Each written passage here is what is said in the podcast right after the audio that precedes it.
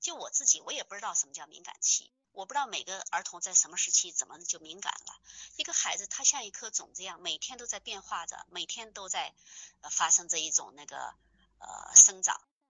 每你说哪天不是敏感期呢？只不过是这个阶段可能孩子开始学走路了，那个阶段孩子开始学学说话了哈。他不同的时期都在生长着，我们就说他。不同的敏感期，就即便我们知道了这个敏感期和他的那个发育和我们的管理又有什么关系呢？我觉得任何时候，不管他是这个敏感了还是那个敏感了，都应。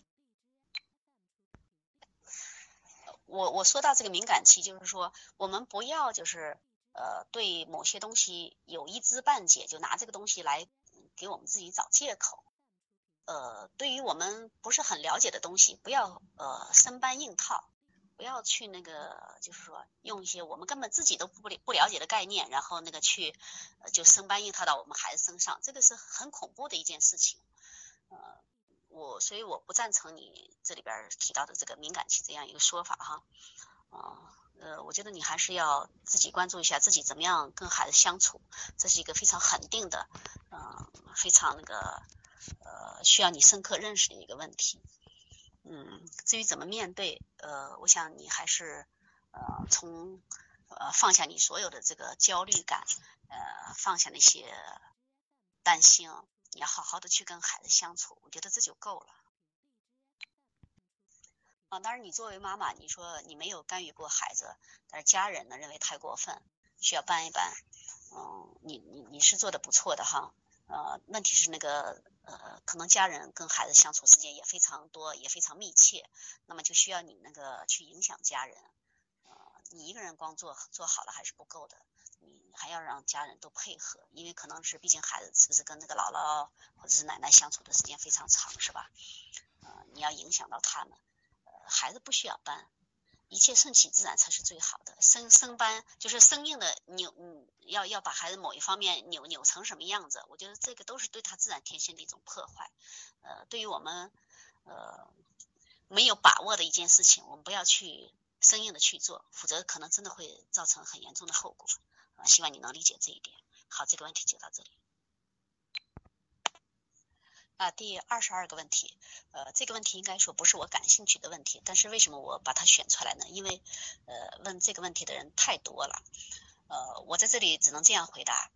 首先，上幼儿园或者是学前班就已经有作业，这就不对。还有就是我们要求孩子上课注意力集中，呃，这也不对。那个就是这位家长，你的问题中谈到的孩子的问题，其实都是一种正常表现，是你们的要求不对了，所以说孩子现在就只能这样子。嗯，他是一个很大很大的问题，我希望呃你要认真的去学习一下。呃，在这里呢，我还是强烈的建议你把我的两本书好好的看上几次，你只有理解了应该怎么样去。从小教引导一个孩子去学习，怎么样培养他对他的学习兴趣，然后你才能够学会管理，呃，非常深刻。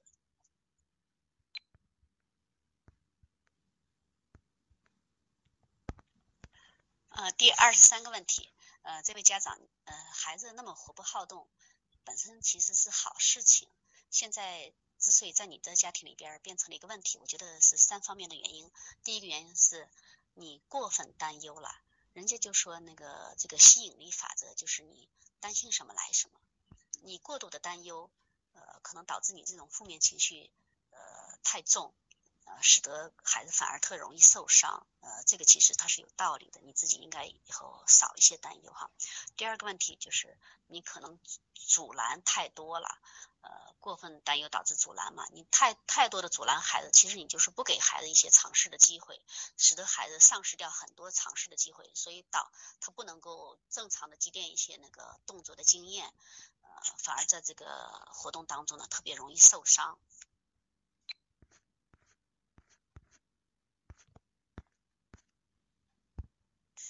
第二十四个问题。呃，这位家长是呃，你谈到的那个今日说法这个节目，我也不喜欢看，嗯，当然我也不赞成给孩子看。但是你这个情况，既然孩子现在已经开始看了，呃，我觉得就不要强行阻止，嗯，而且我们要正面的去处理这个问题。如果一味的，就是呃，要控。制孩子，不让他去看，可能真的反而激起他的这种愿望了。嗯，我觉得应该就是呃扭转一下我们对这个事情的认识。嗯，毕竟这个今日说法的这个节目也不是个坏节目。呃，虽然那里边有很多确实血淋淋的事情啊，有很多变态的那个人会出现哈，呃，但是我不妨碍我们从正面去引导孩子。嗯，如果孩子确实他天性中真的是对这个侦破、嗯侦探呀什么这这些东西感兴趣，那也许他还通过这些看这些节目，将来会成为一个著名的侦探呢。呃，这也可能不是一件坏事吧。呃，第二十五个问题，呃，这位家长。呃，我觉得孩子想那个看爸爸抽烟很好奇，想模仿一下，完全可以的。呃，让孩子尝尝抽烟和我书中谈到的让孩子尝尝白酒，道理是完全相同的。也就是说，最后孩子会不会患上酒瘾，会不会患上烟瘾，根本不在这个酒和烟本身。你在问题中提到的那个五六呃九岁的孩子有五六年的烟瘾哈，绝不是说因为。开始，他父母亲让孩子尝了一下，孩子就一下就不可收拾了。一定是在那个孩子这个烟瘾的形成过过程当中，遭受了很多很多的负面刺激，然后他才会导致这样一个情况。嗯，所以说，我我觉得那个我们在面对孩子的一些问题的时候，不要太太担心，放下我们的恐惧思维，可能问题反而特别简单了，变得。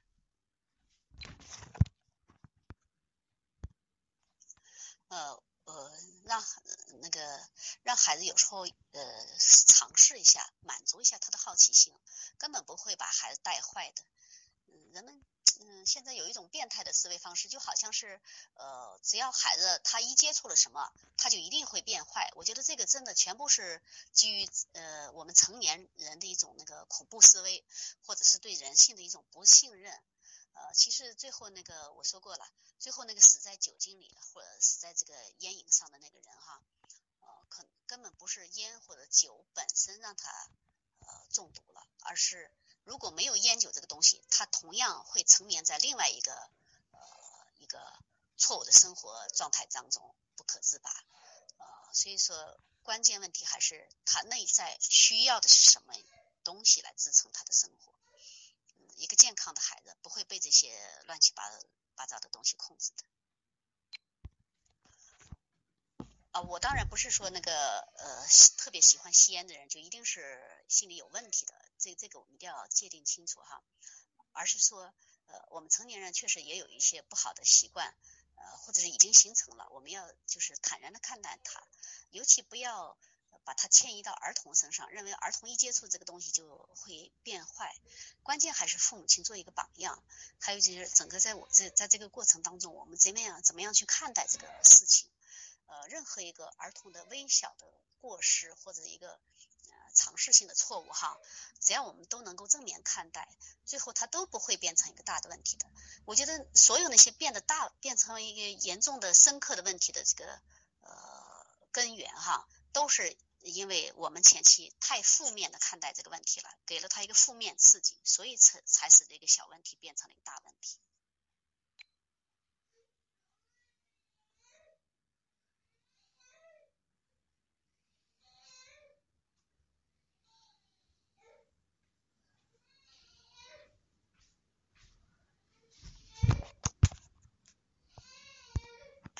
呃，就像我以前。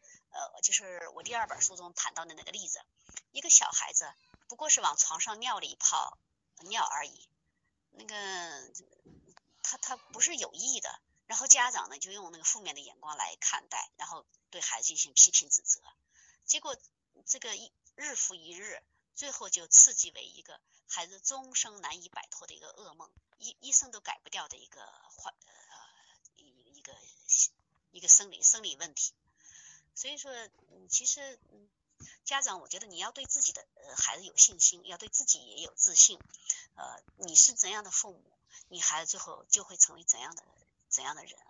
呃，我觉得太多的担担忧哈，可能是啊，确实是来源于我们对人性的不了解。只要我们能知道人是天性，天性是向上向向上向善的，其实就不必太多的担心。好，这关题就到这里结束。呃呃，今天我的回答就到这里结束吧。呃，感谢大家的收听。